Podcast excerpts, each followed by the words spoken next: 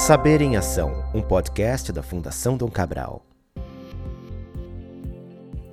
Olá, para você que me escuta agora, seja bem-vindo e bem-vindo a mais um Saber em Ação. Eu sou Tomás Castilho. É um prazer estar aqui novamente para finalizar essa trilogia aqui com meu querido professor Heitor Coutinho, professor de estratégia da Fundação Dom Cabral. Tudo bom, professor? Como é que você está? Oi, Tomás, tudo bem? Tudo ótimo. Então, como eu disse, né, a gente está aqui, isso é uma trilogia aqui de, de podcasts nós gravamos recentemente aqui com o professor Heitor. É, e hoje não vai ser diferente também, é um outro assunto também que é super relevante para você que gosta de pensar em estratégia. E a gente está aqui com um, mais um, um dos capítulos do novo livro, futuro livro, do professor Heitor, aqui com o título Os Modelos de Estratégia. E a gente tem aqui uma, uma abordagem super interessante aqui sobre estratégia clássica, ágil, híbrida. A gente, o professor vai falar com muito mais detalhes agora, mas para a gente começar então essa conversa, professor, é, vamos começar então falando um pouco dessa, da evolução desse pensamento estratégico no mundo, né? Como é que, como é que se desenvolve então todo esse, esse processo pensando que agora a gente tem é, uma maneira de ver o mundo de uma, de uma forma. A gente pode interpretar a estratégia de uma maneira preditiva, né, considerando informações bem estabelecidas, um, a gente tendo essas informações bem estabelecidas, e a gente também tem uma estratégia adaptativa, né, que é pensando justamente na imprevisibilidade do mundo. Como é que a gente pode estabelecer uma estratégia a partir disso? Mas eu quero deixar o tempo todo aqui para você, professor, poder explorar da melhor maneira que preferir falar sobre esse tema. Tá ótimo, Tomás, obrigado. É exatamente isso, né? Nós, nós sempre tivemos uma única abordagem no pensamento estratégico, que é a abordagem preditiva, né? E, e isso, essa, essa abordagem, ela trouxe inúmeras contribuições para o desenvolvimento de estratégia no mundo. É, ela começou na década de 60, 1960, e a primeira escola nessa abordagem preditiva foi a escola do planejamento. E esse é o motivo pelo qual a gente até hoje chama de planejamento estratégico, né? Como quando o grau de previsibilidade futura é elevado, nós podemos planejar. É, o, o, planejamento é o principal instrumento né, para, para uma situação como esta. Funciona muito bem. Logo na sequência da escola de planejamento, veio a escola do posicionamento, ou seja, cada empresa faz uma escolha e se posiciona de uma determinada forma e fica nela estrategicamente durante muitos anos, como por exemplo, algumas empresas se posicionam na liderança de custo, né? Então essa é a segunda escola até chegarmos numa terceira escola, que é a terceira, que é a escola da gestão estratégica. Isso vai até o novo milênio, nessas três escolas vão até o novo milênio quando então no ano 2000, basicamente na primeira década do novo milênio, uma década de transição, né? É, mas já começam a aparecer algumas pesquisas que nos, inter... nos, de uma certa forma, nos endereçam para esse mundo mais dinâmico, esse mundo mais imprevisível. Né? Sim. E aí na década, então, é, na primeira década do milênio, nós temos a inovação aberta, valor compartilhado de Michael Porter, né? E na área de tecnologia da informação vem o manifesto ágil, né, especificamente para projetos nessa, nessa área, né? Mas foi na década seguinte, né, de 2010, efetivamente, que surgiu então mais fortemente a abordagem adaptativa, né? Os primeiros conceitos então vieram do BCG, o Boston Consulting Group, com o conceito de estratégia adaptativa e da vantagem adaptativa, até então a gente chegar agora na década de 20, né, com a estratégia ágil e todos os novos conceitos de, de estratégia dentro dessa nova linha que a gente chama então de abordagem adaptativa. Bom, no texto aqui que você dividiu comigo, que é esse capítulo que estará futuramente no livro aqui do professor, é, professor, você estabelece nesse material é, basicamente três modelos, assim, pensando no, no enfoque estratégico proativo, né? A gente tem o enfoque reativo, que seria a gestão de crise ou a resiliência, né? Ser uma empresa resiliente diante de, de cenários de, de crise, de uma crise imprevisível, enfim. É, mas assim, o, o, o, foco necessariamente que eu gostaria de dar aqui especificamente são nesses enfoques que são os, o clássico, o ágil e o híbrido, né? Eu queria saber então que queria muito que você pudesse dar para gente aqui um panorama de qual, do que, que seriam esses esses enfoques estratégicos, então. Tá. É, então, então vamos, vamos, conversar primeiro sobre a estratégia clássica, né? Que essa é uma estratégia, vamos dizer assim, mais conhecida, né? Ela é até representada pelo, pelo jogo de xadrez, né? Ela é uma estratégia muito adequada quando você tem um uma razoável previsibilidade sobre o futuro do setor, né? E as mudanças no, no ambiente competitivo, elas não são tão frequentes, né? Então, alguns setores, por exemplo, como a indústria de base, né, as, as evoluções tecnológicas, elas ocorrem de forma isolada, de forma esporádica, é, tem poucos entrantes no mercado e as disrupções, quando elas acontecem, elas são fruto de ações evolutivas e não surpreendem né, os, os, os, chamados incumbentes, né, as, pessoas, as empresas então que estão aí no jogo como no ambiente competitivo, né, vamos dizer assim, né? Então esta é a estratégia clássica, né? E ao contrário dela, que a estratégia clássica então é, tem uma abordagem preditiva, vem a estratégia ágil, né? Que que é representada por um símbolo de iteração, né? um símbolo que nos demonstra muita inovação, é um método para, para se inovar, ela então é mais adequada quando a imprevisibilidade é alta né, sobre, sobre o futuro do seu setor e as mudanças no ambiente competitivo elas são muito frequentes. Né? Então, em setores mais dinâmicos, como os setores intensivos em conhecimento e tecnologia, as evoluções tecnológicas elas ocorrem de uma forma muito abrangente, né? E a possibilidade de novos entrantes no mercado, ela é, ela é facilitada pelo acesso à tecnologia e a baixa barreira de entrada, até por empresas, às vezes, de um outro setor, né, entrando no seu setor. Né? Então, essa, esse é um novo modelo de estratégia. Né? E aí vem a, uma questão, que é uma questão importante, que é, e as empresas, as organizações, que não são nem tão estáveis para usar, utilizar uma estratégia preditiva como a clássica, né? E também não são, não estão num ambiente tão turbulento, né, de mudanças tão frequentes, volátil imprevisível assim, que justifique então usar uma estratégia ágil, né?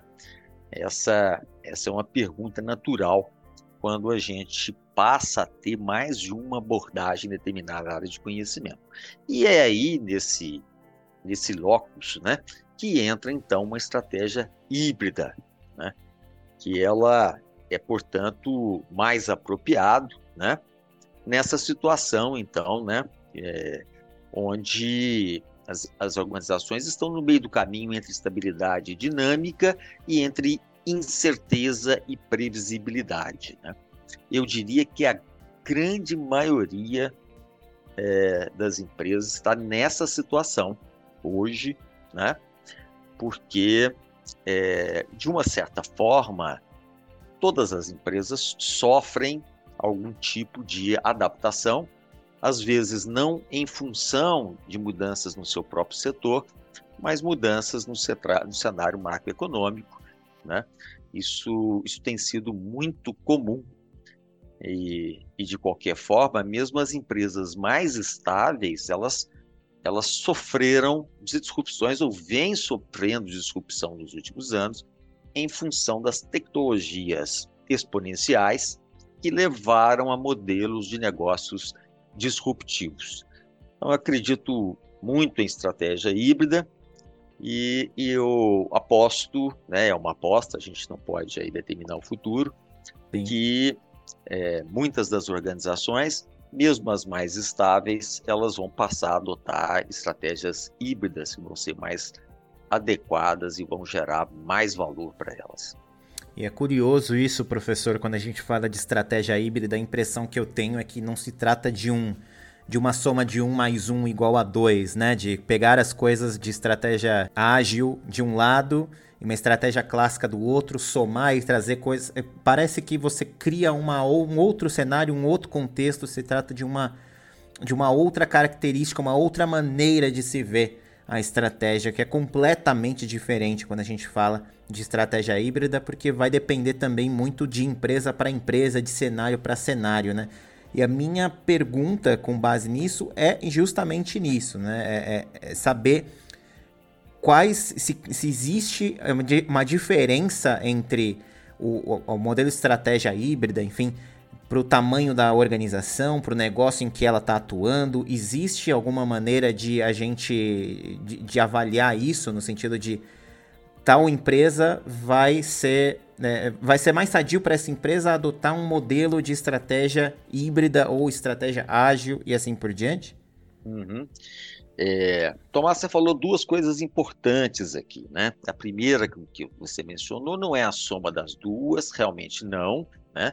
Nós, nós vamos ter algumas características na estratégia híbrida que vêm da estratégia clássica, né? E são bastante úteis num cenário dessa, de, em que estamos, né? Num cenário onde ainda o grau de imprevisibilidade não é tão alto, né? mas também tem avanços importantes no que diz respeito à abordagem adaptativa que, que vão trazer mais valor para as organizações e elas podem então se apoderar né, destes instrumentos e fazer análises, portanto, mais consistentes né, do seu ambiente estratégico. É, então, é, exemplos, né, vamos dar algum exemplo aqui para ficar mais claro. Né? Uma estratégia híbrida, ela pode ter uma visão, ela pode ter um roadmap, né? um roadmap com aquele caminho e os marcos ao longo de alguns anos né? para se alcançar uma, uma visão, e ser um instrumento extremamente poderoso, mesmo que você não tenha uma visão no longo prazo, no médio prazo você terá, e esse instrumento, portanto, é um instrumento útil assim como a análise de cenário. A análise de cenário não é um instrumento da estratégia ágil, é um instrumento da estratégia clássica, né? E os cenários, então, podem ser analisados em termos de probabilidade e a organização pode se adaptar a diferentes cenários ao longo do caminho. Né? Então, você, na verdade, utiliza um instrumento que é da estratégia clássica, mas que pode sofrer adaptação né, e funciona muito bem na forma adaptativa. Né?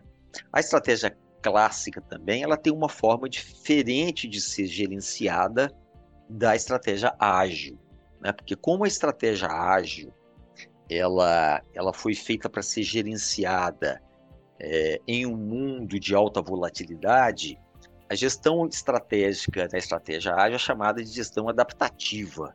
Né? Ela está sempre se adaptando a cir novas circunstâncias que acontecem. Né? Uma estratégia híbrida pode utilizar muito bem a gestão estratégica clássica. Né? Ela não precisa usar da forma tão adaptativa e frequente quanto é uma, uma estratégia ágil. Né? É, e a segunda, segundo ponto que você colocou aqui, que é bastante interessante, né, é, existe sim uma possibilidade de customização para cada ambiente, para cada setor especificamente, né? em termos de montagem de uma, de uma estratégia híbrida. Né? Ela pode ter uma espinha dorsal de algumas referências que são importantes, né? mas dependendo do porte dela, como você muito bem mencionou, de, dependendo do setor em que ela está, você então é, prepara uma estratégia híbrida de uma forma customizada que vai trazer mais resultados para aquela empresa especificamente. Maravilha, professor. É, mais uma pergunta aqui que eu queria fazer sobre estratégia clássica, né? Na verdade, talvez seja uma pergunta que as pessoas que estão nos ouvindo venham a, a, a questionar, porque a gente está dando até muita vazão para a estratégia ágil, para a estratégia híbrida, né? Visto o, o, o, momento histórico em que nós estamos como planeta, né? É, mas eu acho que vale a pena a gente perguntar em que momento que se, se ainda existe espaço para a adoção de um modelo de estratégia clássica nas organizações, você acredita que ainda mesmo pensando no mundo volátil, incerto que a gente vive, esse modelo de estratégia ele ainda tem espaço e em que momentos ele teria esse espaço, professor? É, eu, eu vejo hoje, Tomás, que aquelas empresas é, que têm ciclos de mudança muito longos, né, elas ainda podem utilizar uma estratégia clássica de forma integral. Né? Eu diria que é uma, hoje é uma exceção. Né? Uhum. A, a, utilização de uma estratégia clássica hoje é por, por, por exceção, porque a alta estabilidade ela está presente em muito poucas organizações. Né? E eu aproveito na sua pergunta é muito boa para até deixar um alerta. Que alerta é este, né? É, o setor de hotelaria sempre foi muito estável, né? E de um momento para outro sofreu a disrupção por causa de um modelo de negócio disruptivo. A análise de modelos disruptivos não está na estratégia clássica. Ela faz parte de uma estratégia ágil e e tem que estar numa estratégia híbrida também, né? É, então eu, eu acredito na natural evolução né, das estratégias clássicas, né, para um mundo que está sujeito efetivamente a alguma disrupção, algum impacto e elas, portanto, precisam refletir sobre esse tipo de análise, né, que vai ser importante para elas no futuro também. O capítulo ele tem aqui até uma ilustração mostrando um comparativo né, de estratégias class... estratégia clássica, as características da estratégia clássica e as características da, da estratégia ágil. E me chama muito a atenção que enquanto a estratégia clássica é fechada, a estratégia ágil é aberta. É, e aí eu não fiquei pensando quando vi essa imagem hoje que essas estratégias em muitas empresas elas coexistem em determinado em diversos departamentos, né? Diversas lideranças com perfis diferentes adotam estratégias diferentes em negócios Tem... diferentes. Exatamente, tendo em vista objetivos específicos para a área, para a própria organização. É... Como é que coisas tão díspares nesse sentido, não que elas se anulem, não é isso, né? Mas assim, os perfis são muito diferentes, né? Como é que essas estratégias coexistem nesse ambiente empresarial? Como é que você vê, professor, a coexistência dessa, dessas estratégias ao mesmo tempo acontecendo? É, mais de uma estratégia pode realmente acontecer numa mesma empresa, né? Por, por pelo fato dela ter negócios diferentes, né? As estratégias que nós conversamos sobre elas, esses modelos, esses novos modelos que passam a vigorar então a partir de agora, eles são modelos de estratégia de negócios, não são estratégias corporativas que às vezes vêm do conselho de administração, né? Então, para cada negócio, é preciso fazer uma análise específica para aquele negócio porque se você utiliza a mesma estratégia para todos os negócios, você vai gerar inconsistência estratégica. E isso sim é perigoso, e isso pode afetar a criação de valor para os stakeholders, né? É, então essa é, essa é uma essa é uma diferença, é uma diferenciação fundamental, né? Cada negócio pode ter a sua a sua estratégia, né? Negócios mais estáveis, pode usar o modelo clássico, modelos é, mais dinâmicos usam, portanto, a estratégia ágil ou a estratégia híbrida. Né? Mas é, é importante entender muito claramente as diferenças entre a ágil e a clássica porque a mudança ela é uma mudança realmente significativa, né? Ou as mudanças são são muitas diferenças entre uma estratégia e outra, né? E você chamou atenção pela diferença da estratégia clássica ser fechada e a estratégia ágil, portanto, ser aberta, né? A estratégia clássica, ela sempre foi feita pela alta direção, às vezes com participação de algumas pessoas do conselho, mas ela é fechada a um grupo menor né, de pessoas e elas então é que dizem qual será o posicionamento daquela organização no futuro. E depois disso é que é desdobrada para toda a empresa, né? Essa estratégia, né? A estratégia ágil já não é assim. É, é uma estratégia, portanto, que ela é aberta àqueles stakeholders que a organização considerar que eles são mais relevantes, né? Para o, o desenvolvimento do pensamento estratégico e, e a, o fato de ser aberta traz algumas vantagens importantes, né? Uhum. Porque uma estratégia aberta, quando você envolve pessoas que estão próximas ao mercado, ou mesmo stakeholders externos à organização, a qualidade da estratégia vai aumentar muito. A gente já tem visto isso em toda empresa que nós implementamos a, a estratégia aberta. Né? Então, esse é um fato importante.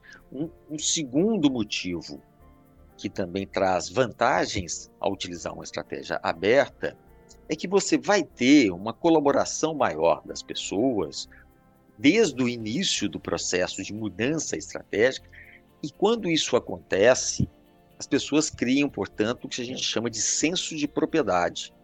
Elas participaram efetivamente né, da criação da, da, de uma nova estratégia, participaram do processo de mudança, portanto, a execução da estratégia vai ser enormemente facilitada. Você tem muito ganho nisso, né? E, e esse ganho é, é, é, de uma importância vital, porque os índices de fracasso de execução de estratégia no mundo são muito elevados. Né, excelente, professor. Para finalizar nossa conversa, eu tinha mais uma perguntinha para fazer, que eu vou aproveitar para fazer, enfim.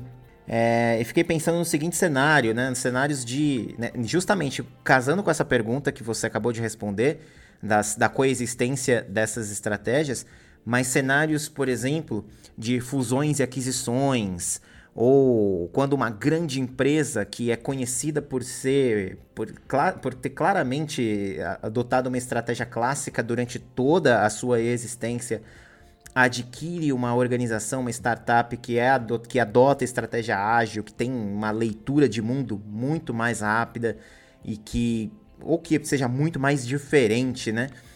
É, queria muito saber a sua visão nesse, nesse caso desse, desse choque estratégico, por assim dizer, desse choque de realidade de duas empresas que estavam trabalhando. É, e isso acontece em alguns momentos, né? Duas empresas que estavam trabalhando em mundos completamente diferentes no ponto de vista estratégico e que são que obrigatoriamente precisam trabalhar como um conjunto só. O que, que isso sobressai? O que, que, o que, que uma organização ou uma liderança deveria saber nesse momento, né? Fazer nesse momento para conseguir tornar esse ambiente o menos tumultuoso possível do ponto de vista estratégico? Muito bom. Sua pergunta é muito boa, a resposta é muito longa, mas. Fique, fique à vontade, professor. Fique à vontade. Mas é realmente muito, muito interessante, né? É, o aspecto que você chamou a atenção, então, de fusão e aquisição, trata-se, portanto, de um crescimento inorgânico, né? O crescimento, uma, uma das opções de crescimento inorgânico. Quer ele utilize uma estratégia clássica ou uma estratégia ágil, ele vai ter que fazer esse tipo de análise em termos de crescimento. Né? Então, todos os modelos tratam como se faz esse, esse crescimento. Né? Agora, quando você é, adquire uma organização né, que ela tem, então, características né, muito diferentes né, da, da sua, né, e, esta, e essa fusão é uma fusão extremamente benéfica se a organização realmente souber fazer a mudança, né, esse aqui é o ponto-chave, né, que, que eu falo que ela é extremamente benéfica? Né? As grandes organizações, elas, elas acabam é, se tornando um pouco mais lentas, naturalmente mais lentas, porque elas, ao crescer, elas enfrentam a complexidade. A complexidade exige práticas estáveis, né? então aí ela passa a ter mais dificuldade de fazer mudança. E as melhores organizações do mundo são as organizações ambidestras. aquelas que sabem cuidar tanto do curto quanto do longo prazo, aquelas que têm estabilidade, mas que também inovam constantemente, né? As duas coisas ao mesmo tempo. São poucas, 2% então das organizações no mundo são ambidestras, e esse é um objetivo que a gente deve perseguir. Então, uma organização, quando ela é mais estável e traz uma startup, como você muito bem citou, né? ela muito provavelmente está na busca da ambidestria. E existe mais de um tipo de estrutura de ambidestria. Aquela ambidestria que a gente chama contextual, que é ideal, ou seja, a empresa inteira ela tem práticas estáveis e dinâmicas ao mesmo tempo. Essa é uma situação ideal. Às vezes não é possível. Né? E quando não é possível, faz o que a gente chama de é, ambidestria estrutural. Ou seja, parte da empresa continua mais centrada, vamos dizer assim, em práticas estáveis, e outra parte da organização mais centrada em inovação, em práticas dinâmicas, no seu desenvolvimento. Né? Então, essa forma também é uma forma possível de lidar com culturas diametralmente opostas, né? muito díspares. Né? Okay? Excelente, excelente, professor. Hoje eu conversei aqui novamente com o meu querido professor Heitor Coutinho, professor de estratégia aqui da Fundação Dom Cabral. Finalizando aqui essa trilogia de podcasts com o professor Heitor, foi muito legal e obviamente que você estiver ouvindo vai ter acesso também na descrição aos outros dois episódios que nós gravamos recentemente também. Então, se você está ouvindo agora, professor, e não ouviu os outros episódios, aproveite para também se colocar em dia aí com todos os outros conteúdos. Queria agradecer demais, professor, pela, pelo, pelo aprendizado de hoje, viu? Eu que agradeço pela oportunidade, né? E o agradecimento também aos nossos ouvintes. Excelente. Professor Heitor Coutinho voltará ao canal de podcast da Fundação Dom Cabral em 2023. Então, fiquem ligados aí. Um grande abraço e até a próxima.